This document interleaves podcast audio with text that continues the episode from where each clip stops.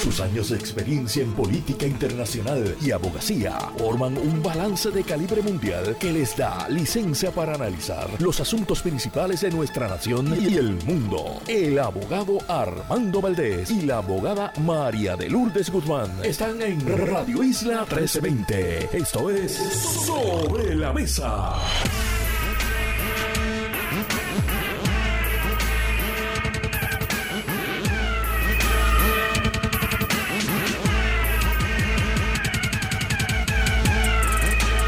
Buenos días, Puerto Rico. Soy Armando Valdés. Usted escucha Sobre la Mesa por Radio Isla 1320. Hoy en Sobre la Mesa, José Yello Ortiz, Daliotti y Víctor García San Inocencio estarán con nosotros, nuestros panelistas. Además, Víctor Alvarado, ambientalista, se sienta a la mesa. Y en el último segmento, Cintia Manfred Reyes Rodríguez, portavoz del Guardarrío, estará con nosotros. Todo eso y por supuesto, como todos los días, de lunes a miércoles, Marilú Guzmán se sienta a la mesa y junto a ella analizamos todos los temas para hoy, 6 de noviembre del 2023. Son las 8 y 2 minutos de la mañana. Los asuntos del país tienen prioridad, por eso llegamos a poner las cartas sobre la mesa. Vamos a poner las cartas sobre la mesa de inmediato. Hay varios temas que quiero discutir en la mañana de hoy, comenzando con una noticia en extremo positiva y es que nuestra delegación panamericana allá en Chile estará regresando a Puerto Rico en los próximos días con 20 medallas, 20 preseas que se han colgado en los cuellos de nuestros campeones, 3 de oro, 6 de plata, 11 de bronce y sería justo decir que son nuestras campeonas, porque sí, según reporta el periódico El Nuevo Día, página 42, artículo de Fernando Rivas Reyes, fueron las mujeres las que trajeron la mayoría de las medallas para Puerto Rico. Así que nuestra delegación de campeonas, y sí, hay unos campeones ahí también, estará regresando de Chile y como he dicho en todas las instancias en que he tratado este tema, celebramos no solamente a los que regresan con sus medallas, celebramos a todos, a todos y todas las deportistas puertorriqueños y puertorriqueñas que fueron a representarnos y a traernos todas esas alegrías durante los Juegos Panamericanos. Pasando a temas de Estados Unidos, el periódico New York Times publica una interesante encuesta hoy. La realiza New York Times y Siena College. Por supuesto, esta encuesta tiene mucho peso en la opinión pública norteamericana. Y según esta encuesta, el presidente Biden está malamente rezagado en varios estados importantes. Recordemos que en Estados Unidos las elecciones presidenciales no son realmente a través del voto directo de los electores, sino que los electores votan en cada uno de los estados por una plancha de delegados que van y emiten su voto a favor del candidato con el que están comprometidos. Por tanto, en la papeleta en el estado de Nevada, digamos, Nevada tendrá no sé el número ahora, 10 delegados al Electoral College, el colegio electoral en Estados Unidos. Usted vota por Trump, usted vota por Biden y el que gane el voto popular dentro de los límites de Nevada se lleva la totalidad de los delegados de ese estado. Y el número de delegados es equivalente a el número de senadores, que en todos los estados es dos, más el número de miembros a la Cámara de Representantes que tenga ese estado. Y esa es la delegación que entonces se cuenta cuántos delegados tiene candidato 1 o candidato 2 y el que alcance la mayoría de esos delegados en el colegio electoral es el que resulta electo.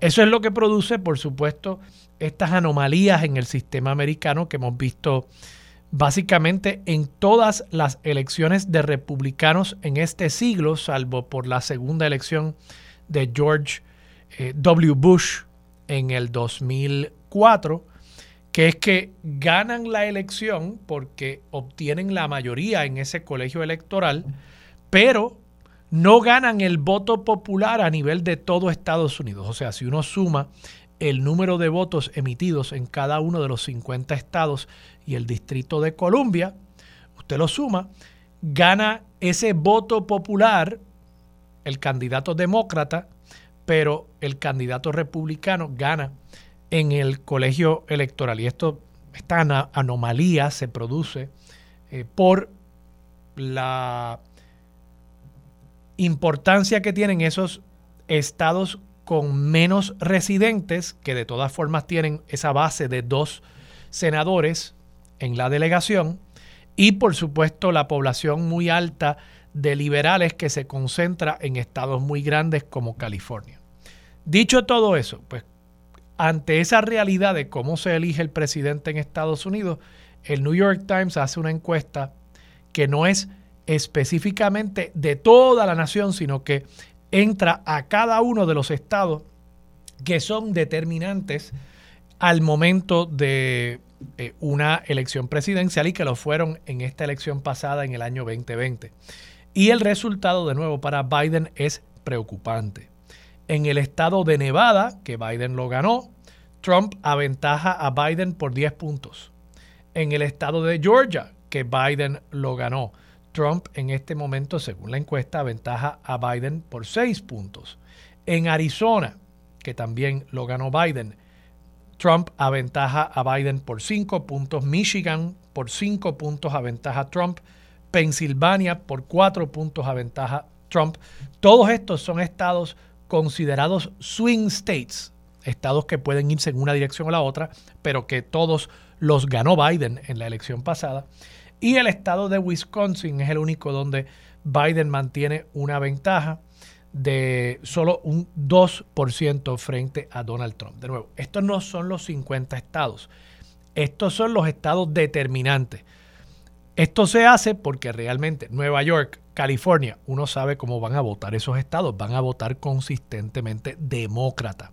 Son los estados donde no se sabe los que realmente van a ser determinantes y esto de nuevo levanta unas serias interrogantes acerca de la viabilidad política de Joe Biden. Pero además hay algo que también hay que destacar y es que Donald Trump está logrando afianzar el apoyo entre ciertos grupos minoritarios, particularmente entre los hispanos.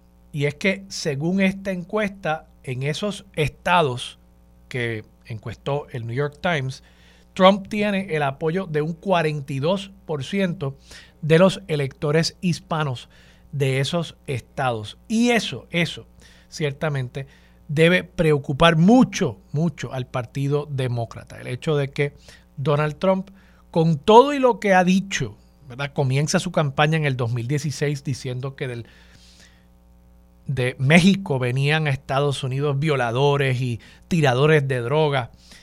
Con todo y lo que ha dicho, con todo su discurso bastante racista, bastante xenófobo, el hecho de que Trump esté logrando estos números consolidarse entre eh, los electores hispanos en esos estados debe preocupar al Partido Demócrata. Ya cuando estamos llegando a un 42%, básicamente es un 50-50. Y el hecho de que el Partido Demócrata esté perdiendo esa base que tradicionalmente ha sido demócrata por los pasados años y décadas, debe, debe ser eh, algo que prenda la alarma en los cuarteles generales del Partido Demócrata a nivel nacional. Vamos a aterrizar acá en la política puertorriqueña y es que se ha ya definitivamente comenzado el ciclo electoral. Si había alguna duda este fin de semana, produce tanta y tanta y tanta noticia política que no hay ya ninguna acerca de el hecho de que estamos inmersos ya en diversas contiendas electorales.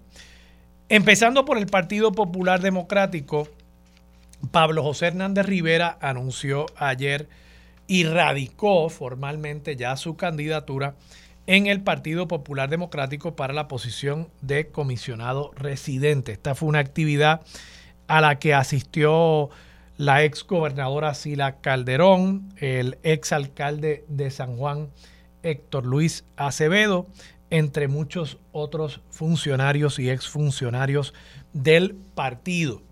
El discurso de Pablo José, que además es colaborador nuestro en este espacio, Pablo José se enfocó en plantear que él va a centrar su trabajo en Washington en temas de desarrollo y bienestar económico. Y específicamente quiso hacer un contraste con el enfoque sobre el tema del estatus que han llevado los subsiguientes candidatos y por supuesto comisionados residentes del Partido Nuevo Progresista desde que se perdió la comisaría residente, desde que el Partido Popular perdió la comisaría residente en el año 2004. Sobre el tema del estatus se enfatizó en una en un proceso en el cual se incluyan todas las alternativas, entre ellas plantea también la inclusión del Estado libre asociado y me parece que con este discurso Pablo José Hernández Rivera, que además usó como lema durante el discurso, yo me atreví, se atrevió a correr, yo diría que también Pablo José Hernández Rivera se está atreviendo a ir contra las modas, las modas, sí, las modas que eh, han pretendido eh, tornar todo lo que sea popular en algo vetusto, en algo anacrónico, en algo ya cerca de la muerte. Y me parece que ha demostrado eh, liderazgo en eso, en el sentido de que ir contra las corrientes, nadar contra la corriente, pretender crear tu propio momento en la política, es lo que efectivamente define a un líder. Es muy fácil, por supuesto, ver por dónde sopla el viento, es muy fácil ver lo que dicen las encuestas y uno acomodarse a lo que dicen las encuestas. Otra cosa es nadar contra esa corriente. Y sí, yo creo que en este momento se ha generado un consenso, bueno o malo, un consenso eh, sobre eh, el Estado Libre Asociado de que no debería ser una alternativa. Los partidos, todos, con la excepción del Partido Popular, han descartado esa opción, han descartado el autonomismo, han ninguneado a los autonomistas.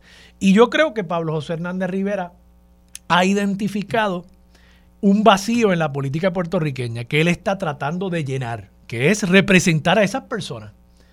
Y representar también, y lo dijo explícitamente en su discurso, representar también al centro político. En otras palabras, que viendo cómo los partidos emergentes están llevando la política puertorriqueña hacia unos polos, hacia unos extremos, plantear la política nuevamente desde el centro, gobernar desde el centro, que según él lo planteó, no significa el inmovilismo, sino que significa el reconocer la importancia del desarrollo económico de la mano de la justicia social, que no tiene por qué estar una cosa encontrada con la otra. Y ciertamente creo que esas son las raíces del movimiento popular, movimiento que en algún momento fue del Partido Popular Democrático. ¿Funcionará esa apuesta o no? Eso está por verse. Eso está por verse, ciertamente es una apuesta arriesgada y siempre que uno va contra la corriente, eh, uno va a encontrar muchos escollos, uno va a encontrar mucha oposición, pero me parece que la apuesta de él está clara, no se le puede, creo yo, cuestionar y decir, no, es que tú no tienes un ideario, no, es que tú no tienes una visión, no, es que es una cosa muy superficial. Sé que habrá muchos que le cuestionarán el contenido de sus ideas. Y pues para eso son las elecciones y para eso son los debates. Y qué bueno que ese sea el tema que se vaya a discutir.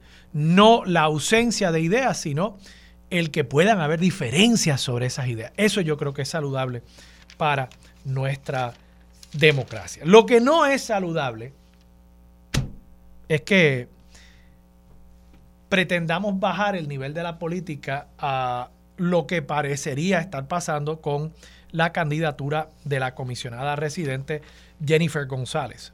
yo veo a Jennifer González y sigo viéndola rezagada en cuanto a organización. Ayer, por ejemplo, en lugar de hacer un anuncio con contenido, con sustancia, el anuncio de ayer de la comisionada residente es que va a tener un anuncio. O sea, lo que reporta hoy Leisa Caro en el periódico El Nuevo Día, página 8, es que la comisionada residente ayer en una reunión con su equipo electoral dijo que pronto va a oficializar su precandidatura a la gobernación al interior del Partido Nuevo Progresista.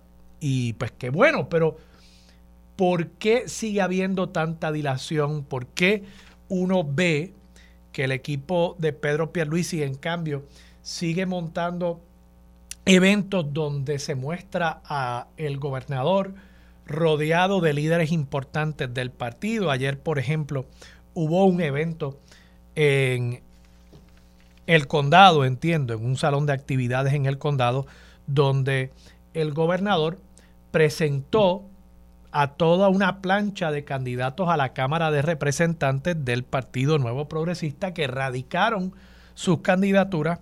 En esa actividad, por lo visto, también estuvo Quiquito Meléndez, que ya hoy ha confirmado que aspira a la comisaría residente, pero que estaba allí también para endosar a la figura del gobernador Pedro Pierluisi, una defección importante que ya se conocía del equipo de Jennifer González, pero ya no es solamente que ha abandonado a Jennifer González, sino que ahora está haciendo causa común con el gobernador Pedro Pierluisi. Entonces uno tiene este contraste aquí, ¿no? En, si nos enfocamos ahora en el lado del PNP, uno tiene este contraste donde Pedro Pierluisi está haciendo anuncios con algún contenido, con alguna sustancia, mientras que la comisionada residente simple y sencillamente está eh, diciendo que va a hacer un anuncio. Hace un anuncio para decir que anunciará.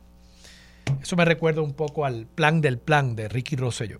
Pero además, esta nota, de nuevo, destaca que afuera estaba estacionada la famosa Canam o el Canam, no sé cuál es el artículo que se utiliza, el Canam con los logotipos de la Mujer Maravilla que dice ser Jennifer González. Y cuando entra a la actividad, y aquí voy a citar directamente del artículo de Leisa Caro, como es tradición, ingresó al salón cerca de las 2 y 25 del mediodía al son del tema Dura del cantante Daddy Yankee. Y por lo visto, estas fueron las primeras palabras de González provocando la algarabía de los presentes. Estas son las palabras. A ustedes les gusta el bembé. A ustedes les gusta el party. Y a quién le gusta ganar en grande. O sea, eh, esta es nuestra comisionada residente. A ustedes les gusta el bembé, a ustedes les gusta el party. Vamos, yo sé que en la política también hay que animar las huestes y todo lo demás, pero yo creo que la política es algo más que el bembé y me parece que la comisionada residente se le ha olvidado eso, se le ha olvidado tener contenido en sus eventos de campaña, todavía no se tiene claro cuáles son sus propuestas, cómo es que se va a materializar un mejor camino para Puerto Rico luego de que ella dijera que el país iba por mal camino. Y ciertamente seguimos viendo que los eventos de su campaña no aparentan estar bien organizados, no aparentan tener un punto focal, no aparentan realmente ser eventos donde se esté anunciando absolutamente nada nuevo, sino que se convierten simple y sencillamente en anuncios sobre los anuncios. Y tengo que insistir que si bien Jennifer González puede tener mejores números en las encuestas, y claro, la encuesta de Noticel eh, delató o por lo menos mostró otra realidad, otra cara de la moneda. Pero estipulemos que tiene mejores números que Pedro Pierluisi para fines de mi, de mi argumento. Lo cierto es que para llegar a la primaria, para ganar esa primaria, hace falta también equipo. Y hasta el momento lo que hemos visto es que Jennifer González simple y sencillamente no tiene ese equipo, no tiene una campaña bien estructurada, no tiene un mensaje de campaña, no tiene contenido en esa campaña. Y ya lo que acaba haciendo es pues el famoso Bembé y el pari que por lo visto le gusta a las huestes de Jennifer González. Vamos a la pausa, regresamos con más de Sobre la Mesa por Radio Isla 1320. Quédate en sintonía, conéctate a radioisla.tv para acceder y participar en nuestra encuesta diaria. Sobre la Mesa por Radio Isla. Los asuntos de toda una nación están sobre la mesa. Seguimos con el análisis y discusión en Radio Isla 1320. Esto es Sobre la Mesa. Regresamos, soy Armando Valdés, usted escucha sobre la mesa por Radio Isla 1320. Mari Guzmán se sienta a la mesa ataviada de estricto azul. Y ese es azul añil, azul PNP. Azul PNP. Tú estabas ayer con Jerry González o con Pedro Pierluisi. Te estaba bueno, celebrando el Bembé Primero tengo que decir que, que, que Armando siempre me recibe con mucha alegría y es bueno porque hoy lunes es pesado. Este, pero sí, y también te estaba diciendo cuando me hiciste el comentario que el azul no tiene la culpa y la palma tampoco, bendito sea Cristo. Tan linda que es la este, palma, ¿verdad? Sí, hombre, bonita, pero pues, este, es una pena. Marilu, pero hay mucho tema político, hablando, hablando en serio, hay mucho tema político. Mira, antes de que, me, ah, que me hables del tema, quería comentar algo importante porque tú sabes que hay muchas personas que, que, que, que le han cogido como repelillo a la televisión local, por, pues porque hay mucho entretenimiento eh, que pues que la gente encuentra que es este eh, no es edificante. Y yo me he dado la tarea de ver últimamente algunos eh, programas del Canal 6. Eh, yo, yo es que me gustaría como que exhortar a la gente a hacer ese mismo ejercicio. Vi dos programas extraordinarios. Uno de ellos se llama Noti6 Especial. Es una, un programa, nunca lo había visto, que lo, lo conduce una periodista que lleva muchísimos años allí, eh, ay, se me Mayra. Mayra. Mayra Acevedo. Mayra, extraordinaria. Ajá. Y el programa era sobre las personas ciegas. Y había tres jóvenes ciegas, creo que las tres de nacimiento. Es una revista como de una hora, ¿verdad? Es excelente porque tuvimos la oportunidad de ver lo que tú no ves en ningún programa de la televisión eh, eh, comercial eh, del resto de los canales. Es muy educativo. a mí me sorprendió la alegría de esas muchachas a lo largo de todo el programa y cómo ellas educaron a la gente para manejar a las personas, para tratar a las personas que son ciegas. que, entiendas cuál es su realidad, cómo, cómo, cómo bregar si los ves con su bastón, que no le puedes tocar el bastón, que no puedes hacer esto, que no puedes hacer lo otro, cómo manejar a las personas cuando están con, con perros guía. Fabuloso el programa y de verdad que los tengo que felicitar por eso. Y anoche... Eh, estuve viendo un programa que lamentablemente no sé el nombre, pero un programa extranjero, eh, conducido por una, una doctora, eh, no era estadounidense por el acento, pero era sobre el cambio climático y, mucho más amplio de por qué eh, sobre, sobre el problema del CO2, eh, de, cómo tenemos que movernos a la energía renovable con urgencia y más importante aún y, muy, eh, muy curioso e interesante es el efecto que hace el, el estar consumiendo proteína animal cómo eh, la comida que se genera en todo el planeta, eh, una gran parte de la comida que se genera en todo el planeta va a parar a los animales oh. para nutrirlos y luego sacrificarlos y traernos a nosotros una porción mínima de esa comida que ellos consumen. Tú sabes que yo, yo por, por mucho tiempo, como por cinco años, yo dejé de, consumir eh, ¿verdad? carne de, de, res, de cerdo y demás y en gran medida era por un asunto ético, porque en efecto, no, es solamente los alimentos, ¿verdad? Lo, lo, que tú estás planteando es para tú eh, criar y cebar una vaca, sí. ¿verdad? Y que esa vaca pueda, eso contribuye a la alimentar no solo eso, pero para que esa vaca pueda alimentar a, no sé, ponle tú que un animal pueda alimentar a 20 personas, ¿verdad? el grano que tiene que consumir esa vaca y el agua que tiene que beber esa es vaca excesivo daría para alimentar 100 personas Así en lugar de 20. y entonces realmente lo que tenemos es una mala distribución de los alimentos. En el mundo si nuestra dieta fuese mucho más vegetariana, en el mundo habría alimento para dos veces la población humana. así es. Dicen que una, eh, una de, las, de los datos que, que, daba el programa, ¿verdad? Y yo sé que esto es anatema para mucha gente que no se quiere mover de la, de la caja hacia el veganismo o el vegetarianismo, eh, es que nosotros salvaríamos el 75% del terreno del mundo si dejáramos de consumir eh, lo que llaman proteína animal y cómo se, ellos desmontan este mito de que tenemos que consumir proteína y que la proteína únicamente viene del animal. Además del asunto de la ética eh, de los animales, que fue un tema que se trató también, algo que a mí particularmente me afecta enormemente. Oye, incluso pero extraordinario el programa. No tiene que ser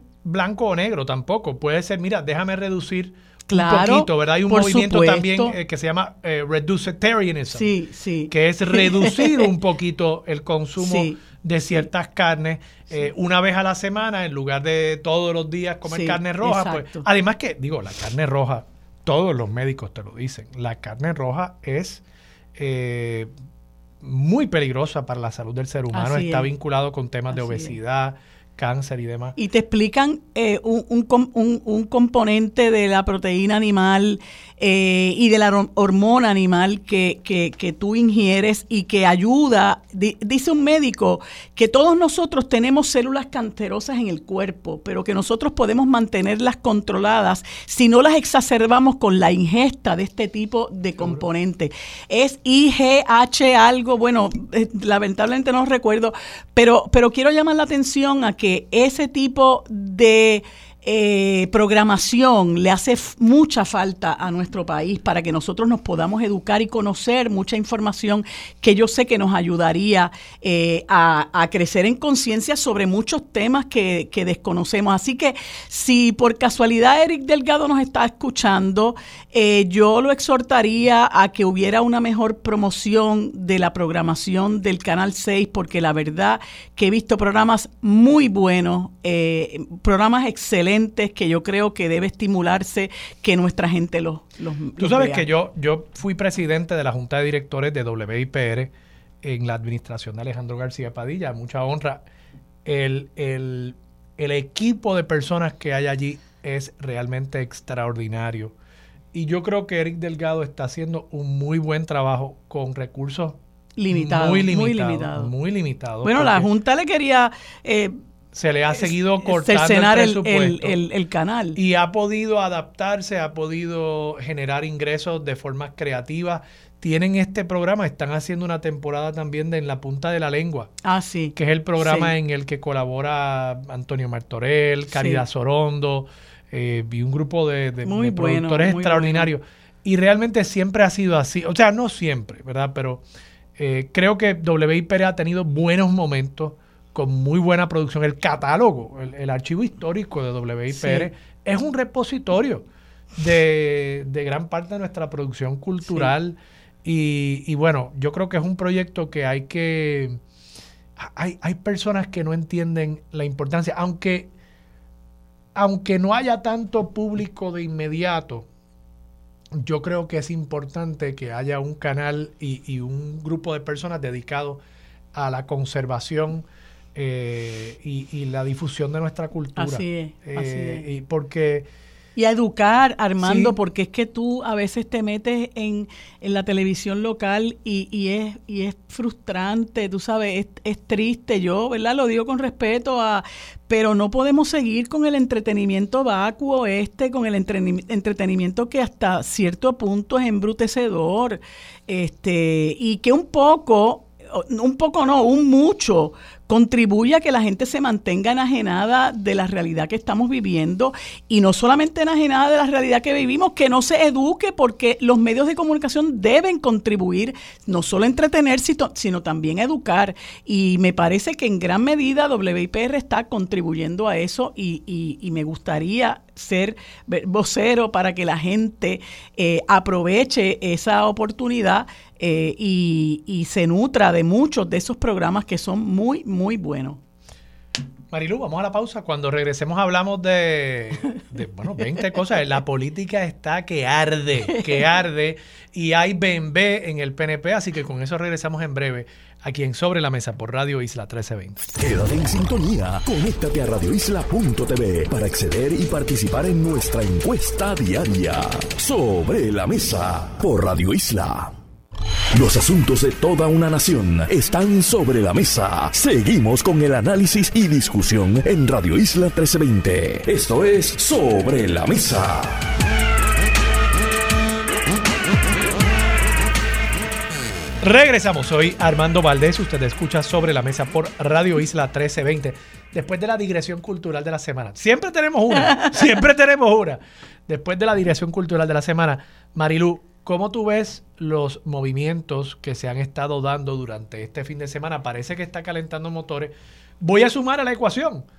El Nuevo Día le publicó una entrevista a Manuel Natal el viernes donde plantea que la alianza está bastante cercana, está eh, ya a punto de, sonar la campanita del horno, ¿verdad?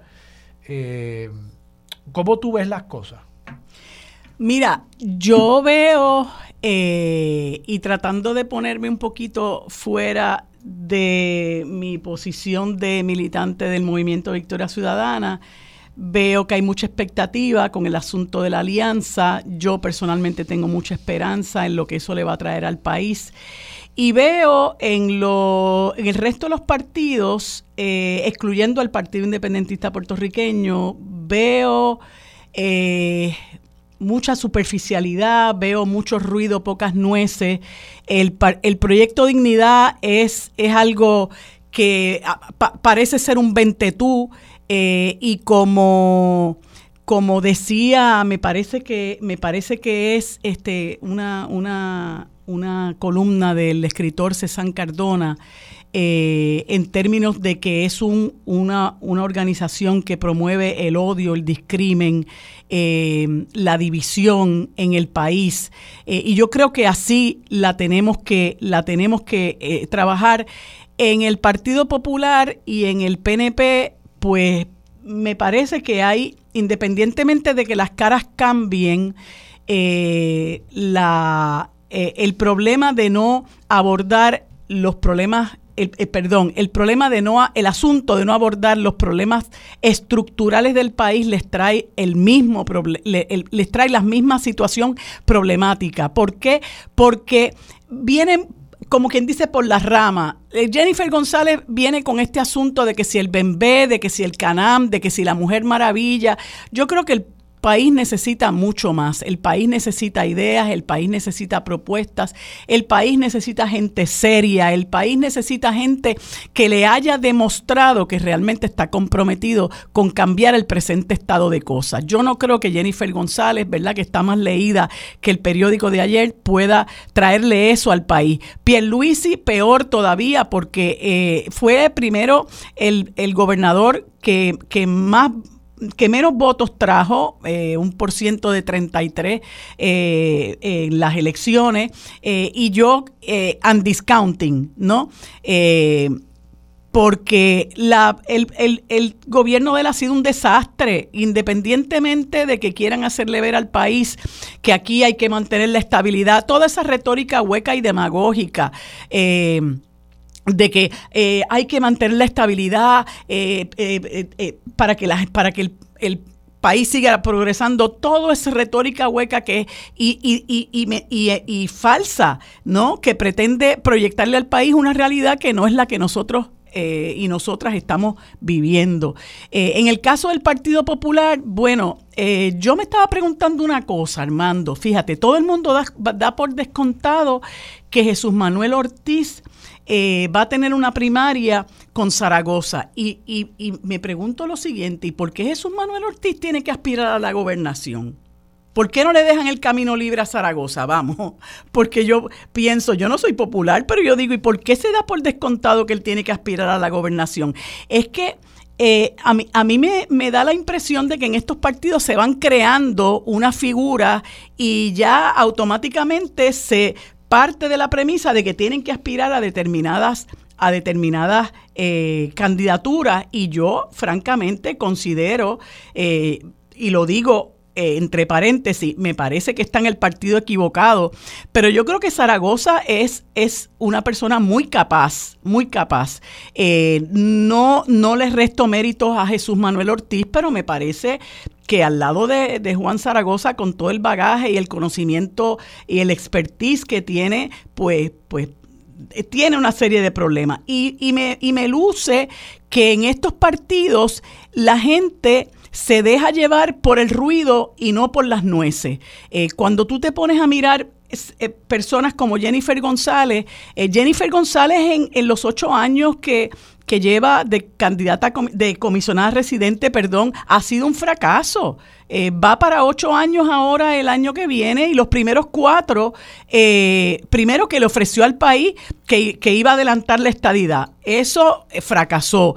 segundo, apoyó a uno de los peores presidentes en la historia de los Estados Unidos, por lo menos en la historia moderna, eh, que aguantó incluso hasta los fondos eh, para, para, Puerto Rico eh, cuando más nosotros los necesitábamos y ella, bien, gracias. En este segundo cuatrienio, ¿qué le podemos escribir a Jennifer González? Absolutamente nada. Ha sido un fracaso igualmente en su proyecto de estadidad que cada vez que hace un, un un esfuerzo. Eh, son muy pocas las personas que, la apoyan, incluyendo de su propio partido, del Partido eh, Republicano. Le ofreció a la gente, junto con Pedro Pierluisi en la campaña del 2020, que se iban a poner a correr todos esos fondos y este país está cada vez más empobrecido, eh, lamentablemente, y la gente tristemente sigue abandonando el país y yo pienso que cuando eh, se, se, manifiesta eh, eh, una emigración de esa forma,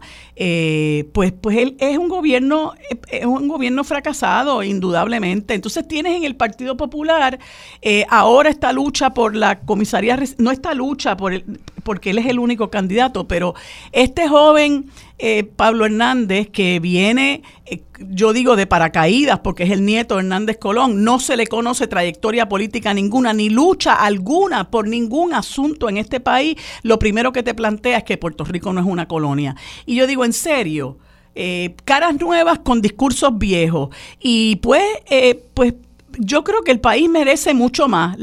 el país merece que esto se sacuda y que haya realmente un, unos candidatos con un verdadero compromiso con jamaquear las estructuras del, del país que han demostrado que están anquilosadas y que nosotros tenemos que salir nos tenemos que poner como prioridad salir de la Junta de Control Fiscal, pero seriamente, no, no meramente decirlo por decirlo. Eso mismo lo dijo Pablo. Sí, yo sé que lo dijo, yo sé que, lo dijo, pero pero la Junta, la génesis de la Junta es precisamente la situación de coloniaje que nosotros tenemos, porque la primera página de la ley promesa dice, la Junta está aquí en virtud de la cláusula territorial, que aplica a todos los territorios de los Estados Unidos. Y eso no se toca ni con un palo largo en el, en el Partido Popular. No es legítimo, no es legítimo que eh, al menos Pablo esté planteando estos temas desde la, desde la sustancia, que se pueda diferir con él, son otros 20 pesos, ¿verdad? Pero hay puertorriqueños que todavía creen en el Estado Libre Asociado. No es válido que haya alguien que lo represente. Incluso más que válido, ¿no crees que incluso hace mucho sentido desde el punto de vista de, electoral? O sea, hay unos puertorriqueños que se sienten abandonados por, por el resto de las colectividades. Mira, yo creo que tú puedes creer eh, en que las mujeres deben tener un cinturón de castidad. Todo el mundo tiene derecho a creer en lo que quiera. Ahora, ¿es eso lo que nosotros necesitamos en este momento? Eh, por ejemplo, tú tienes un partido como el Partido Dignidad, que eh, cree que a, a los miembros de la comunidad LGBTQI eh, los deben llevar al cadalso. Ellos tienen derecho a creer en eso. Ahora, yo tengo que promover eso, yo tengo que favorecer eso. ¿Es eso lo que va a, aporta eso algo al desarrollo de una comunidad eh, en paz? Eh, aporta eso realmente a la justicia que nosotros necesitamos de ser inclusivos con toda la gente? Bueno, pues si tú quieres creer en el Estado Libre Asociado, pues derecho tiene. Ahora, ¿no ha demostrado ya el Estado Libre Asociado que no resulta ser el modelo económico y político que le sirve a este país? Que es precisamente gracias al Estado Libre Asociado que nosotros tenemos una Junta de Control Fiscal en este país que nos ha saqueado en siete años, que ha empobrecido este país, que opera como una dictadura, que deja sin efecto legislación que aprueba la legislatura que nosotros elegimos, que está por encima del gobierno ejecutivo que nosotros también elegimos, este, y que francamente opera en, en, en protección de los intereses de los bonistas buitres. ¿No es eso una muestra fehaciente de lo que es capaz de hacer el Estado Libre Asociado? Pues yo creo que el país merece que estos políticos eh, nuevos o viejos ya reconozcan eso y le ofrezcan al país algo distinto. Yo tengo la esperanza de que eso ocurra, pero, pero no lo veo tristemente y por eso pues tengo que ser muy crítica de, del bipartidismo, no solamente porque la estadidad es la culminación de la colonia, sino porque el estado librismo, precisamente por lo que estamos viviendo, yo no creo que se sostiene. Marilu, vamos a la pausa. Regresamos con más de Sobre la Mesa por Radio Isla 1320. Quédate en sintonía. Conéctate a radioisla.tv para acceder y participar en nuestra encuesta diaria. Sobre la Mesa por Radio Isla. Los asuntos de toda una nación están sobre la mesa. Seguimos con el análisis y discusión en Radio Isla 1320. Esto es Sobre la Mesa. Bueno amigos, como les decía hace unos instantes, hoy es lunes y como todos los lunes tenemos el panel compuesto por José Ortiz Daliot, ex senador por el Partido Popular Democrático, y el licenciado Víctor García San Inocencio, ex representante por el Partido Independentista puertorriqueño. A ambos les doy los buenos días y las gracias por estar un lunes más en este espacio. Buenos días, ¿cómo están? Buenos días, María Lourdes, a ti, a Víctor y a todos los que nos escuchan. Bueno, pues conversaba yo con, Armando eh, de la oferta electoral que va saliendo a la superficie. Como ustedes saben, todavía pues no, no se ha configurado eh, la, la, alianza que se proyecta, se hará entre el Movimiento Victoria Ciudadana y el Partido Independentista Puertorriqueño pero aquellos que eh, cuestionamos eh, y, combatimos el bipartidismo que ya lleva 54 años turnándose en el poder, pues estamos viendo la oferta que surge eh, y, que, y que debe evaluar el, el país. No sé cómo ustedes ven, ¿verdad?, eh, la actitud del electorado, ¿verdad?, en, a, la altura del 2023, eh, cuando pues tenemos por un lado eh, en el Partido Popular la posible primaria entre entre Juan Zaragoza y Jesús Manuel Ortiz. Le preguntaba yo a, a Armando por qué en el Partido Popular parten de la premisa de que Jesús Manuel Ortiz tiene que ser candidato a la gobernación, ¿verdad? Este, es como una manera de, ir eh, fabricando o creando candidatos a puestos que a lo mejor no, no tendrían necesidad de aspirar. Eh, y por otro lado, pues tenemos esta contienda entre Jennifer González y, eh, y Pedro Pierluisi, que me parece que, que es una oferta eh, sencillamente muy pobre para, para, nuestro país y esos, los discursos eh, de, de, de, ambos, de ambos partidos, ¿no?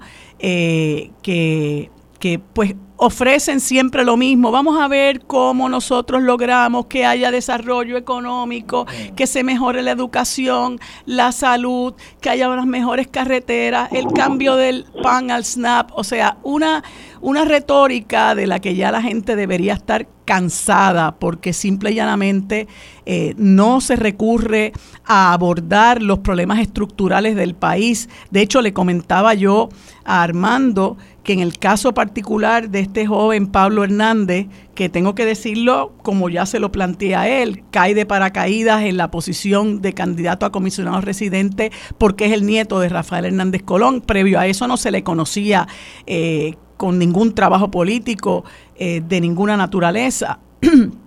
pues él plantea, porque es algo que se cae de la mata, ¿verdad?, que tenemos que tratar de salir de la Junta de Control Fiscal. Sin embargo, expresa eh, textualmente que Puerto Rico no es una colonia cuando el principal eh, problema que tenemos y la razón principal por la cual la Junta de Control Fiscal está en el país es simple y sencillamente la relación política que nosotros tenemos eh, con los Estados Unidos. Y me gustaría que ustedes me analizaran eh, esa oferta política en términos del bipartidismo, esa oferta política que una vez más se le ofrece al país eh, con la misma retórica, con las mismas promesas superficiales y vacías y por el contrario cómo debemos nosotros los que los que los que combatimos eh, ese bipartidismo, eh, abordarlo para hacernos eh, atractivos hacia ese pueblo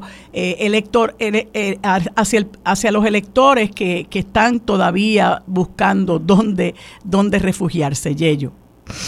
Pero primero que nada, María de quería tomar la oportunidad y perdona que me vaya un poquito fuera del tema, pero quería felicitar eh, a los atletas puertorriqueños que tan gallardamente nos han defendido a Puerto Rico en, los Juegos Panamericanos en Chile, particularmente a la mujer puertorriqueña, que fue la más que se distinguió en, el, en, el, en lograr medallas para Puerto Rico.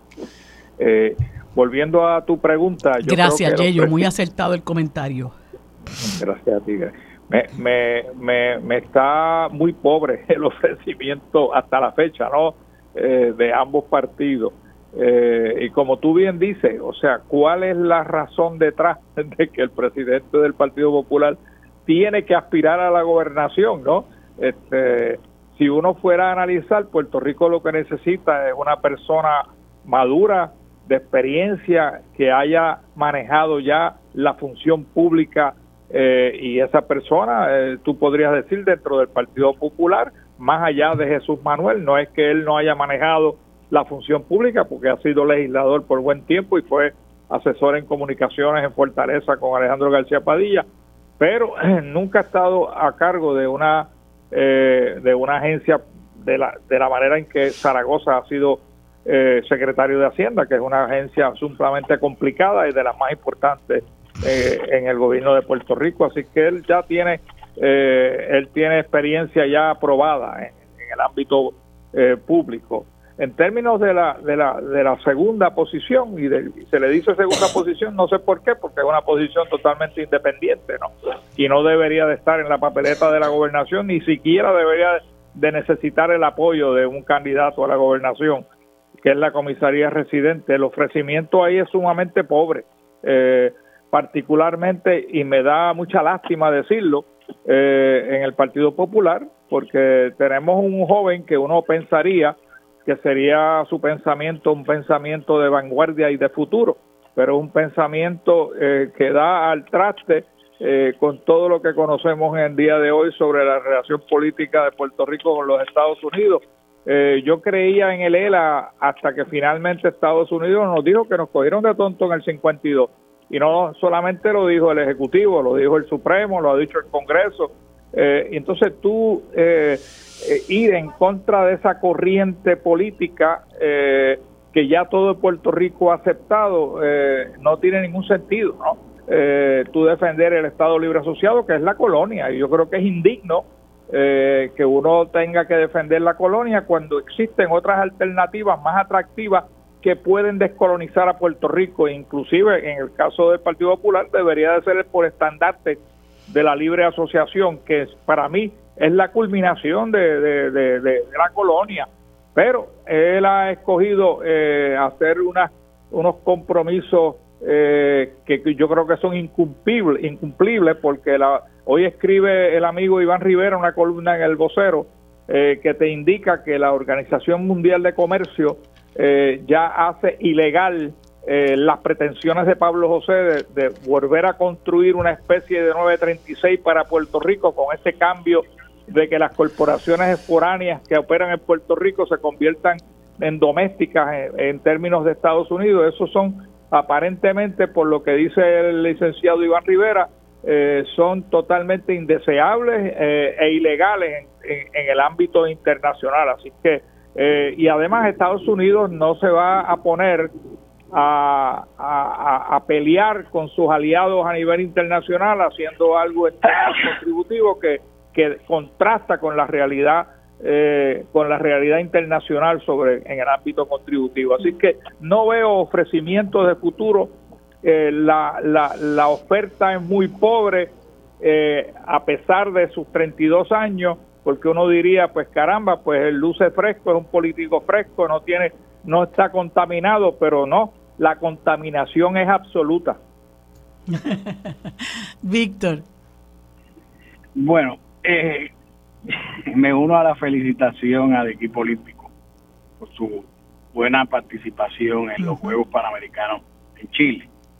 Eh, vamos a empezar a lo a las Olimpiadas de lata que le ofrece el PNP y el PPD al electorado puertorriqueño en una tortura que le queda un año, pero ha durado más de un año al electorado.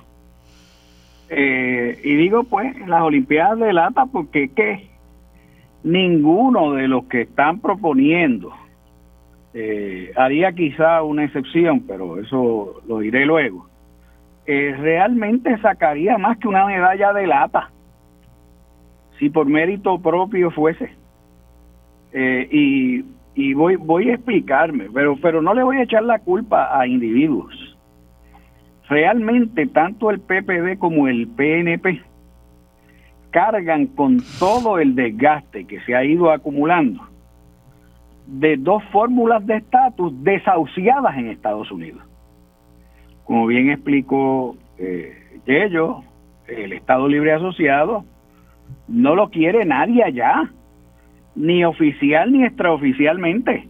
Pero no es una cuestión de voluntad o de deseo, es que ya su gobierno asumió la posición oficial, sus tres ramas, de que eh, como había denunciado el independentismo por años y por eso se le persiguió. Eso había sido una pantomima y un engaño.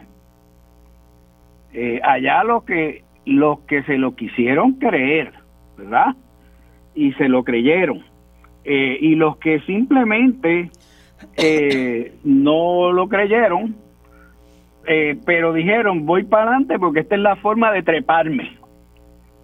Y así hubo mucho. Entonces ese es el Partido Popular. Por el otro lado, el PNP, tú buscas el liderato demócrata. Y el liderato demócrata de poder no entra en componendas de endosar proyectos ni, ni de ir más allá de hacer nada en el Senado americano. Que me digan que el líder demócrata en el Senado americano está apoyando eh, la estadidad. Ninguno en la Cámara de Representantes no los quieren ver ni en pintura y, y pues pues Jennifer entra en unos procesos de, recoger firmas que bendito eh, eh, ella misma sabe Jennifer González se desinfló desde el primer año en Washington en esa larga condena que le ha impuesto al pueblo de Puerto Rico desde Washington se desinfló cuando su plan Tennessee se convirtió en el, en el plan frenesí y ahora eh, ella misma no sabe si está en sí, porque es que no está en sí misma. Eh, creyó que siendo cheerleader de, de Donald Trump, eso le iba a dar algo y lo que le dio fue la repulsa de Donald Trump y de un país y una derecha republicana en ese país que pura y simplemente no iba a darle nada, como no le ha dado, nada en los últimos 120 años a los republicanos. Eh, y entonces, pues, eh, esa, esa es la situación del ELA y de la estadidad. Están muertas como fórmulas políticas, pero muertas, muertas de verdad. Entonces no, tiene, no tienen futuro. Por otro lado, el modelo económico del país colapsó hace años. Y la oferta eh, del Partido Popular, recogida por su, parece que su candidato único a comisionado residente, eh, eh, Pablo José Hernández, francamente da al traste con el impuesto universal que está aprobándose y está por aprobarse para que no haya repatriación de capital gratis y se cobren contribuciones a todo. Ese es el mundo al que hay que adaptarse. Pero como yo he dicho antes, eh, a mí me recuerda, me recordaba a Barney, esta candidatura más nueva que la Navidad, sin ningún mérito político, eh, de parte de, de, Pablo José, pero me he dado cuenta que no es un Barney, es que es un dinosaurio ciego además, porque está, eh, eh, está anclado en, en la prehistoria y además sin conciencia de que no de que no hay opciones por la vida que las busca. Por consiguiente, la condición colonial se agrava con un partido que se llama Popular Democrático, que no es democrático, que plantea candidatos de moda a ver si las pega. Y esa es la, tragedia, ¿verdad? Eh, a ver si el apellido carga. Bueno, hay que ver. Eh, entonces, pues, vamos al tema de la gobernación, ¿verdad? En ese bipartidismo, ¿cuál es la oferta del PNP?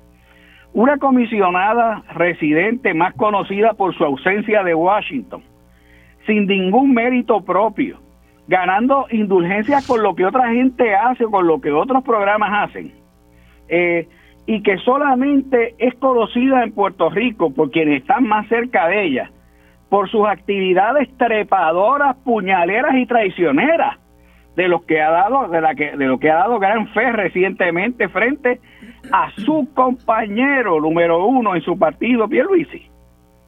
Bueno pues qué confianza genera una candidata así eh, digo y además dónde están los contenidos la primera propuesta fue un disparate de disolver el fondo general prácticamente para pagar completa la deuda de energía eléctrica.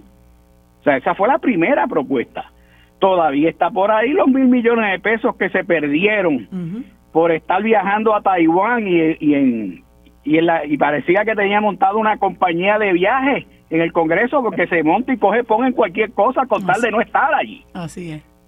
Bueno, pues entonces tienes ahí, entonces tienes la candidatura de Pedro Pierluisi, que ganó de chivo las elecciones con el menor número de votos en la historia, que tiene un partido que va a ser desinflado, totalmente desinflado, no solamente por las malas ejecutorias y la historia y el decaimiento, etcétera, sino porque hay un proyecto de dignidad que le está llevando los votos.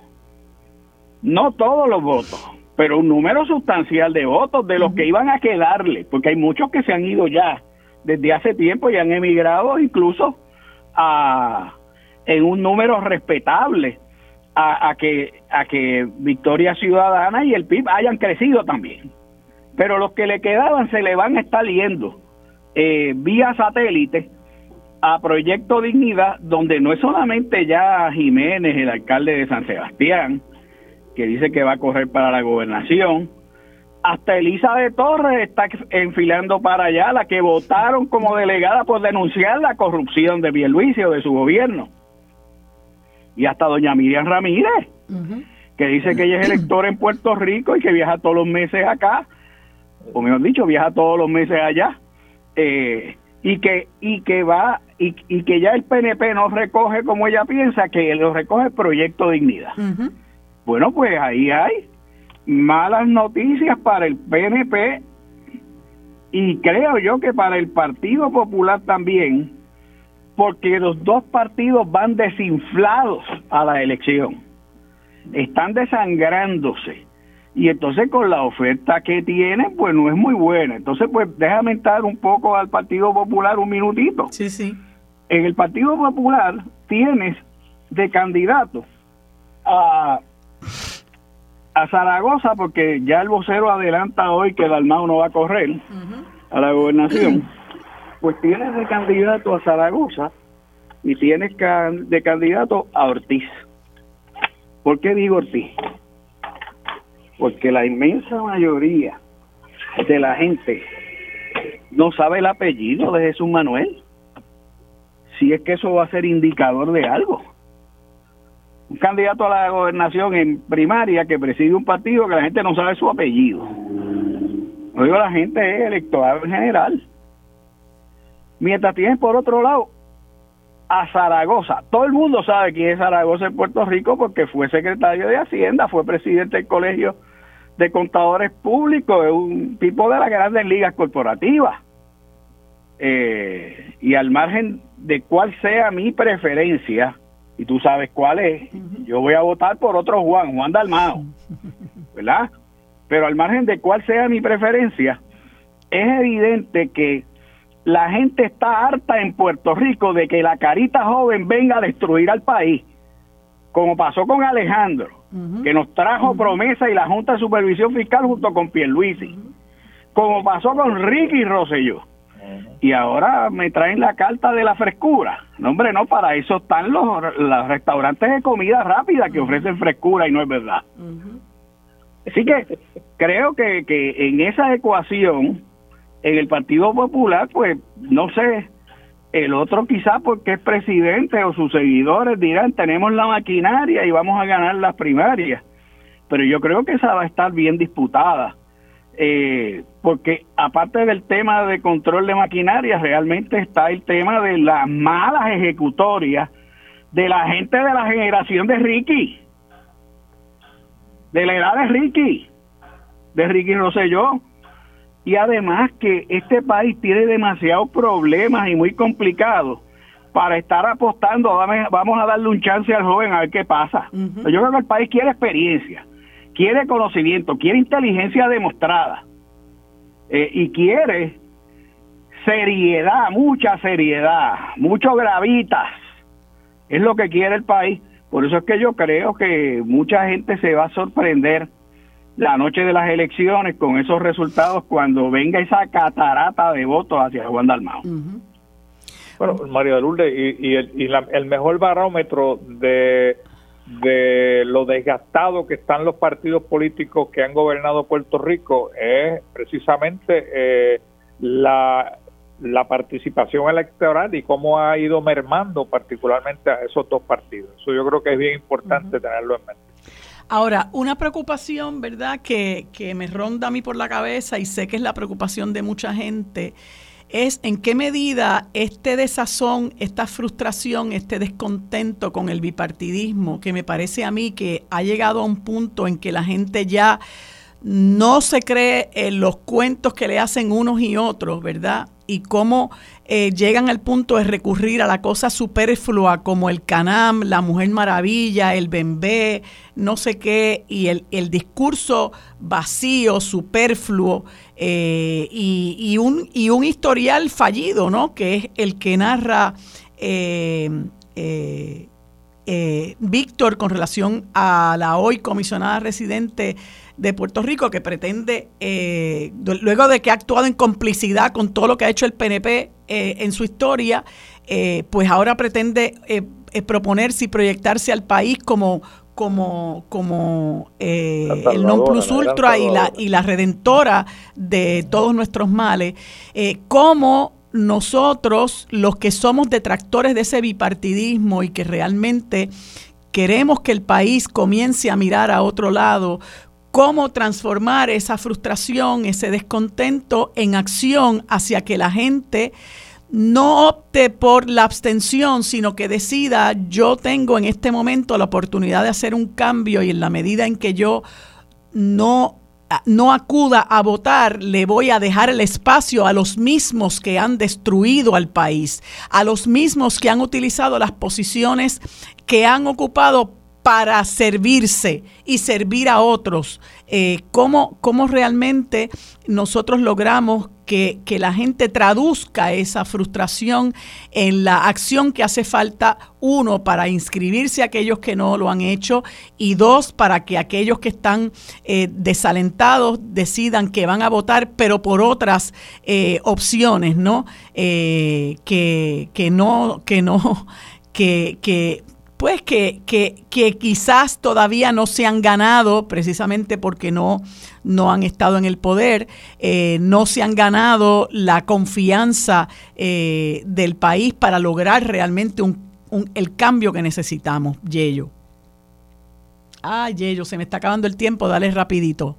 En gran medida, eh, María de le va a depender eh, del ofrecimiento eh, que hagan los demás partidos y particularmente la gran expectativa eh, que está ante el pueblo, que es la el ofrecimiento de la alianza entre el PIB y, y Victoria Ciudadana. Yo creo que eso eh, en gran medida va a traerle una, un, una esperanza al pueblo de Puerto Rico, así que veremos que, uh -huh. que en estos días no se materialice ese ofrecimiento y que ese ofrecimiento obviamente llene las expectativas del pueblo de Puerto Rico. Víctor, en medio minuto, ¿qué, qué, qué opinas? Pienso, pienso que hay que tener calma porque distinto al frenesí farandulero uh -huh. de los partidos del desgaste que solo dependen de, de los fuegos artificiales, ¿verdad?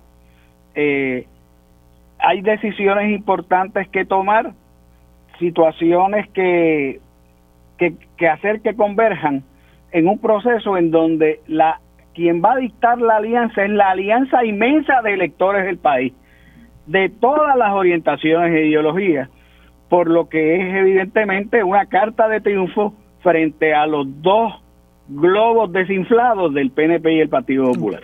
Bueno, muchas gracias a ambos por haberme haber compartido conmigo este segmento y tener esta conversación tan interesante que hay que seguirla eh, eh, hay que seguirla teniendo para, para ver cómo, ¿verdad? Nosotros eh, ayudamos a que el país realmente pueda transformarse. Gracias a ambos. Nos vemos el próximo lunes. Que tengan buen día. Quédate en sintonía. Conéctate a radioisla.tv para acceder y participar en nuestra encuesta diaria.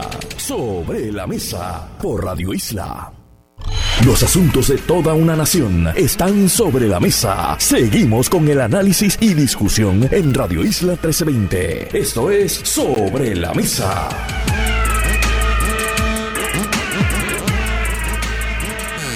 Bueno amigos, en este segmento conversamos con el ambientalista residente en Salinas, Víctor Alvarado, a quien le damos los buenos días y las gracias por acompañarnos en este segmento. Buenos días, Víctor, ¿cómo está?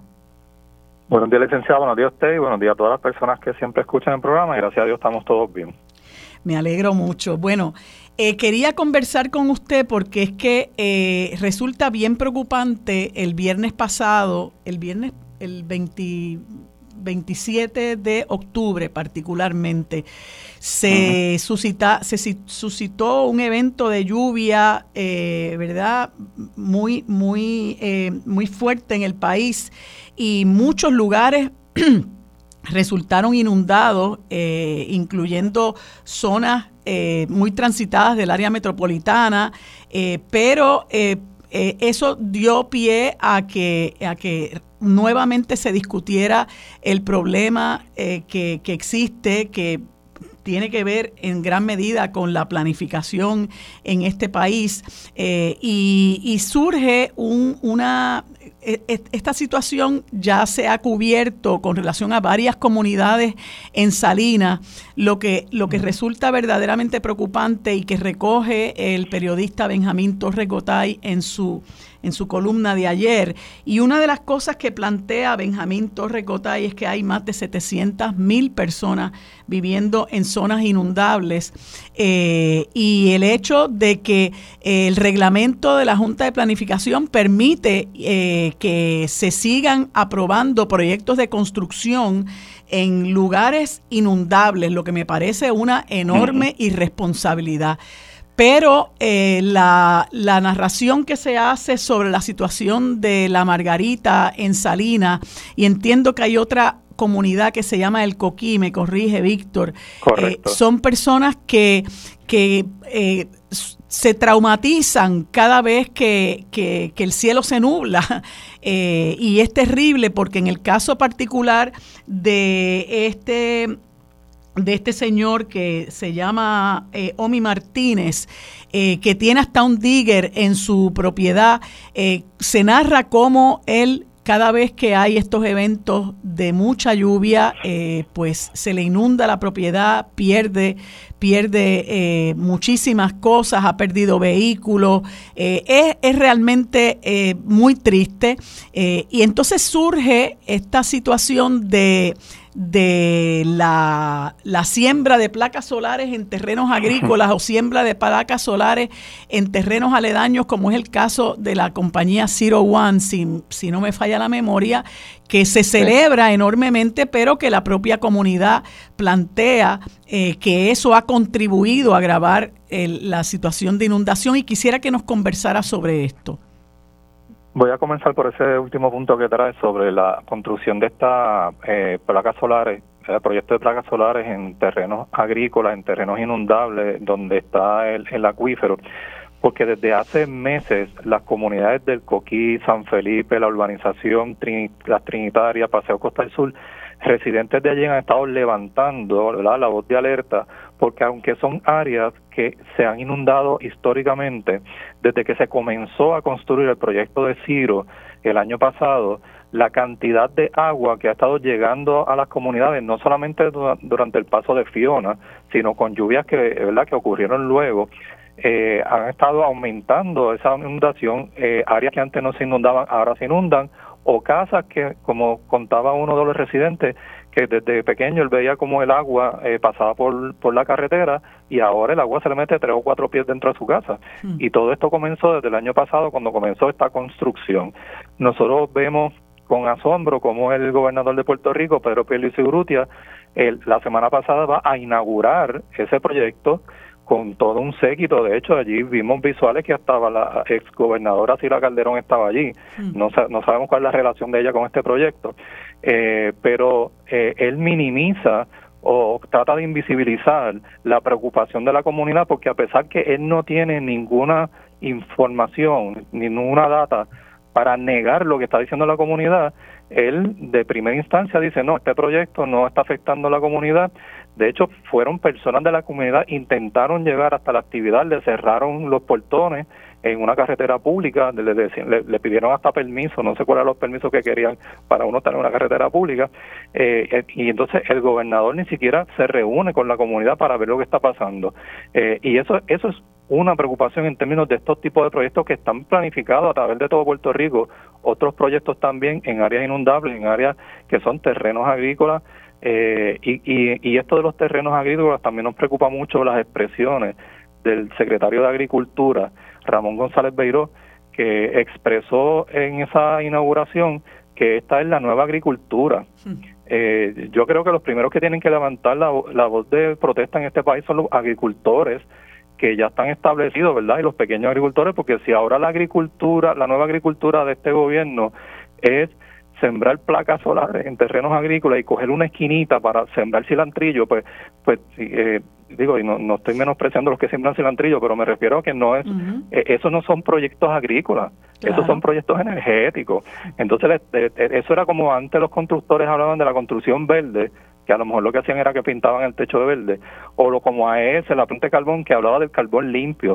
O sea, que son cosas absurdas, pero que ahora, como se ha levantado todo un cuestionamiento, ha habido incluso casos en los tribunales sobre esta eh, insistencia de construir estos proyectos de eh, placas solares en terrenos agrícolas, eh, pues entonces pues tratan de decir que, que se va a sembrar algo que ni ellos mismos saben que se va a sembrar, porque anunciaron también que le van a dar 1.9 millones de dólares a la UPR para que hagan un estudio a ver qué se puede sembrar en esos lugares y que después de ese estudio los, los dueños de estos proyectos no están obligados a, a, tomar acción o a, o, a, tomar acción en cuanto a, lo que se va a proponer al resultado de ese estudio. Así que todo esto, esto es totalmente absurdo Quisiera también decir eh, por unos minutos, eh, porque mencionaste lo de la Margarita, eh, es un área también que, que se ha inundado históricamente en esa área. Está la Margarita, Villa Esperanza, la comunidad de Villa Cofresí, el residencial Villas del Mar, donde yo crecí también.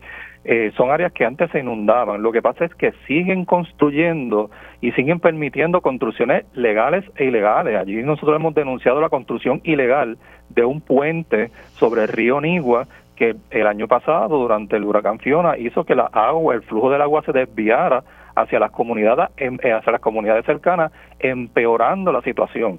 Y aquí todo el mundo quizás vio una foto que, que se mostró de una casa que se hundió en unos terrenos allá en Villa Esperanza en Salinas, y precisamente fue el golpe de agua que provino de, ese puente lo que hizo que se inundara.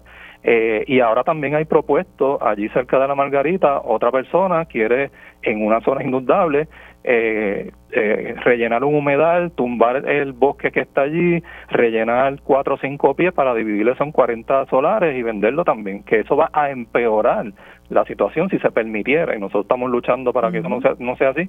Este proyecto que se llama Salman, que, que verdad es otro problema más adicional. Así que el problema en Puerto Rico es que nuestras áreas inundables, en lugar de estar tomando precauciones, tomando acciones para minimizar el impacto en, en, la, en la seguridad de las personas, lo que estamos haciendo es empeorándolo con todos estos proyectos que se están construyendo alrededor de las comunidades. Víctor, y en una ocasión previa que conversamos y que mencionamos este asunto de Zero One, me, me, me, me dijiste que aquí ya también hay un contubernio de parte del gobierno municipal porque eh, como que esta gente apoya o le, o le, o le daba fondos, aportaciones a la campaña de, de, la alcaldesa. No recuerdo si eso fue lo que me indicaste, pero todo tiende a indicar que, que, que el municipio también ha dado la espalda ante este problema que, que cada día es más serio. Sí, en enero pasado la presidenta del PIB en Salina Alicia Alvarado y este servidor hicimos una denuncia en el sentido de que la alcaldesa Carilín Bonilla eh, había recibido un donativo de mil dólares de parte del presidente de Ciro durante la campaña pasada y que durante todos estos meses, desde el año pasado, de hace más de un año, que las comunidades han estado eh, alzando su voz, la alcaldesa estaba en total silencio, pues obviamente pues si, si está comprada por, por esta empresa. Mm. No es hasta recientemente que la alcaldesa accede a reunirse con la comunidad, pero la semana pasada cuando fue la visita del gobernador a inaugurar este proyecto de Ciro, ya el alcaldesa hizo unas expresiones, ¿verdad?, este, en apoyo total a, Ciro, eh, yéndose en contra de sus propias comunidades, yéndose en contra de, de los planteamientos que están haciendo las comunidades y poniendo más en peligro a su gente, a la gente en Salinas.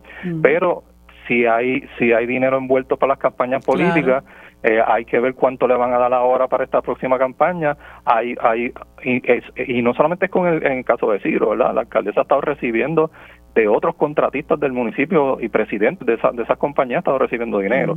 Eh, por eso es que señalamos también el hecho que nos pareció bien curioso la presencia de la exgobernadora Sila Calderón allí, porque entonces estamos viendo que aquí tanto rojos como azules están envueltos en este proyecto y cuáles son los beneficios que están sacando de eso, pues e, esa es la pregunta que hay que hacer y eso es lo que hay que averiguar. Así es.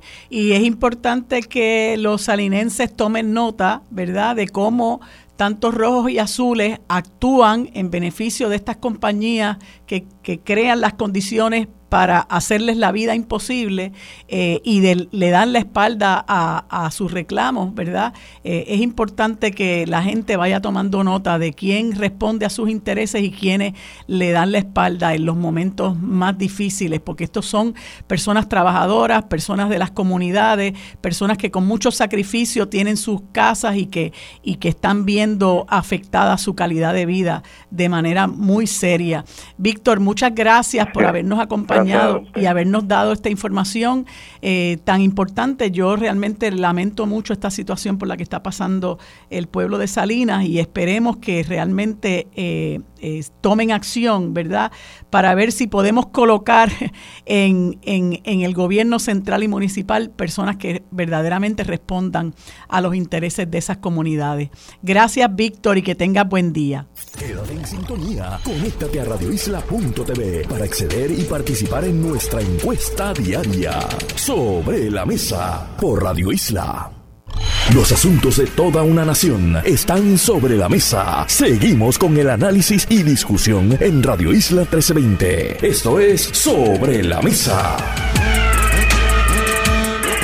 Bueno amigos, en este último segmento conversamos con Cintia Manfred y Reyes Rodríguez, portavoces de la organización Guarda Río, a quien le doy, a quienes les doy los buenos días y las gracias por acompañarme en este espacio. Buenos días Cintia, buenos días Reyes, ¿cómo están? Buenos días, Marilu. Bueno estar contigo en, tu segmento. No te estoy escuchando bien, Cintia. Te saluda Reyes de acá de Guardarrío y vecino de University Gardens. Ok, bueno, gracias nuevamente por estar conmigo. Eh, me parece muy oportuno la conversación con ustedes porque eh, mucho se ha hablado de la posibilidad de la canalización del río Piedras, que es un proyecto que está promoviendo el cuerpo de ingenieros, eh, una organización, ¿verdad?, que ha, ha sido o una agencia más bien que ha sido bastante cuestionada por ambientalistas en, en, el país por la forma y manera en que abordan problemas eh, que tenemos en Puerto Rico con relación a nuestros recursos naturales. Y el pasado 27 eh, de octubre, todos sabemos, ¿verdad?, la cantidad enorme de lluvia que cayó eh, y cómo muchísimos lugares en Puerto Rico y muy particularmente en la zona metropolitana, pues se inundaron a un punto, ¿verdad?, insospechado. Me llamó la atención un, algo que posteó Cintia en, en su página de Facebook, en el sentido de cómo eh, eh, nada, esas inundaciones que se vieron en lugares como Villanevares, Jardines Metropolitanos, University Gardens, nada tuvieron que ver con el río Piedras. Y primero que todo, pues quería que ustedes nos conversen sobre, sobre qué ¿Cómo ven este problema de, de, las inundaciones con motivo de las lluvias que, que, se esperan en Puerto Rico por ser un país tropical? Y dos, ¿por qué no a la canalización del río Piedra? Este, ¿me, ¿Me escuchas, María? Sí, te escucho. Ok, ok. Este, eh, sí, sí, eh, y estamos en los principios del cambio climático, así que la cosa apretará, pero apretará de ambos lados, apretará la sequía y como sabemos apretarán los calores.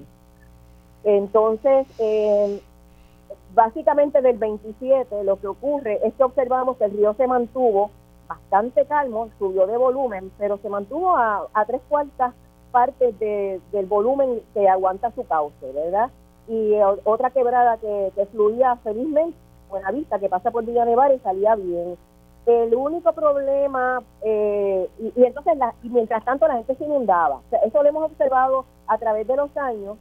Eh, solamente las escorrentías urbanas, solamente una lluvia intensa con fluviales que son muy estrechas para toda la construcción desde entonces. Y el hecho que hemos estado locos tapando todo con cemento sea, pues limita eh, que el talento del paisaje para absorber el agua y entonces llevarla poco a poco al río, al mar o a las quebradas o guardarla en acuíferos, ¿verdad? No hemos desarrollado sin, sin miramientos a los sistemas hidrológicos. Así que nosotros, eh, Reyes, eh, Reyes es de una organización del otro lado del río, University Garden, yo soy de Jardines Metropolitanos, este, vivimos bien cerca del río, utilizamos sus bondades y su bosque diariamente y, y hemos observado estos patrones. No quiere decir que el río alguna vez no se salga. De hecho, estamos, hemos construido nuestras casas en terrenos llanos y fértiles que en el pasado el, cuando Río Piedras era un municipio y antes cuando se llamaba la Vía del Roble eran usados para agricultura y luego para ganadería, o sea, son fértiles porque el río, los ríos eventualmente de un día que se derraman, depositan su sedimento y vuelven a su lugar. Pero ese no es el peligro más inminente. Entonces nos preocupa que no estemos dándole importancia a, a mantener las aguas que tenemos y a mantener el ecosistema vivo que nos va a proteger a largo plazo. La canalización pautada quiere poner unos muros gigantes y eh, cuadrar el, el, el, cauce del río para disparar el agua lo más rápido posible en esos eventos de que alguna vez se ven, dispararlos al mar. Y de nuevo, pues nos quedamos con poca agua y entonces se pueden lastimar los acuíferos y entonces se muere el río entonces nos quedamos sin los árboles y como que no nos hace sentido. Por eso estamos opuestos al proyecto tal cual y estamos tratando de dirigir la mirada a la planificación y a la posibilidad de hacer que San Juan sea una ciudad más verde de lo que es, que ya tiene, ya tiene sus principios, como en otros lados del planeta, que se están trabajando las urbes, haciéndolas más esponjas, para que podamos vivir una vida más, más resiliente, la palabra usándola correctamente, a futuro. Ok. ¿Y qué me tiene que decir Reyes como, como residente del área que bordea precisamente una parte del río Piedra? Pues mira, Marilu, el problema principal es que el municipio, esto es un, proyecto desarticulado, el cuerpo de ingenieros va en una dirección y el, y el municipio de San Juan no participa en este diseño, él no está hablando acerca del problema fundamental que es el problema pluvial. El cuerpo de ingenieros le ha dicho al municipio de San Juan que ellos no tienen que ver con el problema de las aguas pluviales y la inundación a la que tú haces referencia del 27 de octubre, lo que está diciendo es que la ciudad tiene un problema con el manejo de las aguas pluviales. Así que el municipio apoyando porque simplemente lo que están viendo es que todo es una cantidad de dinero que va a entrar y que ellos no se oponen al proyecto, sin embargo está dándole la espalda a las comunidades. Nosotros le hemos enviado por una carta en tres ocasiones al alcalde de San Juan pidiéndole una reunión para conversar con profundidad y con seriedad el asunto de las inundaciones de San Juan y el alcalde ha hecho caso omiso a nuestro reclamo. Cuando Guardarrío ha tenido toda una trayectoria de convocatoria, de educación, de formación para analizar el problema con la seriedad que amerita. O sea, definitivamente sacar el agua rápida, como lo presenta el cuerpo de ingenieros, no es una solución.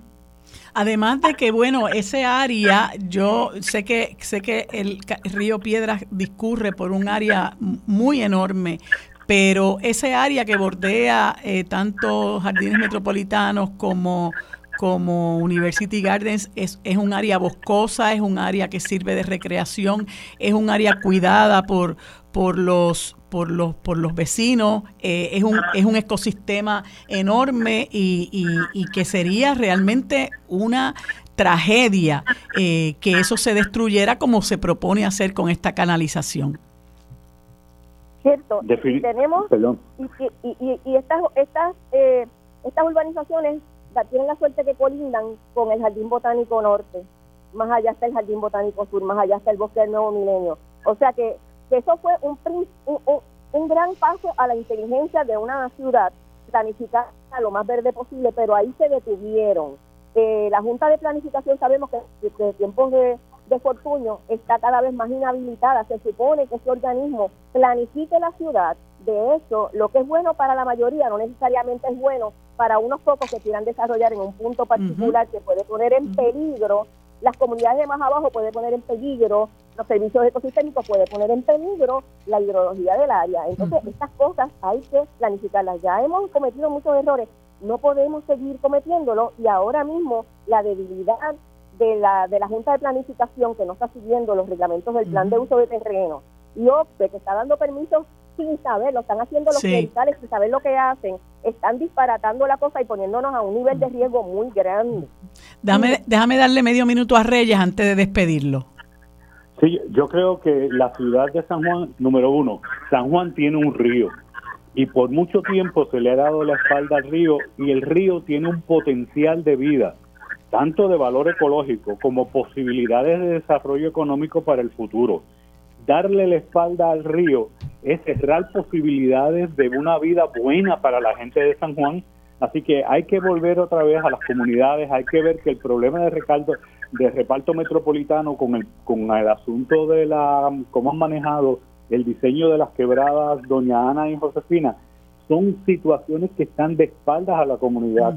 ¿Cómo es posible que el cuerpo de ingenieros se atreva a dar una reunión para decirle a los vecinos que los van a expropiar porque van a hacer un proyecto sin tener un diseño. O sea, es una falta de respeto en la manera en que están manejando un asunto que está incidiendo sobre la vida y la propiedad de la ciudad. Bueno, pues, pues, sin duda eh, hay que seguir dando esa lucha porque hay, no hay duda de que cuando eso ocurre las cosas cambian. Así que, bueno, esperemos que, que, que esto se reconsidere y les damos las gracias a los dos por haberme acompañado y haber provisto esta información tan útil para las comunidades que se van a ver afectadas con este proyecto. Gracias nuevamente, amigos. Hemos terminado por hoy el programa sobre la mesa. Gracias por habernos acompañado. Nos vemos en el día de mañana. Lo próximo es Mili Méndez en Dígame la Verdad.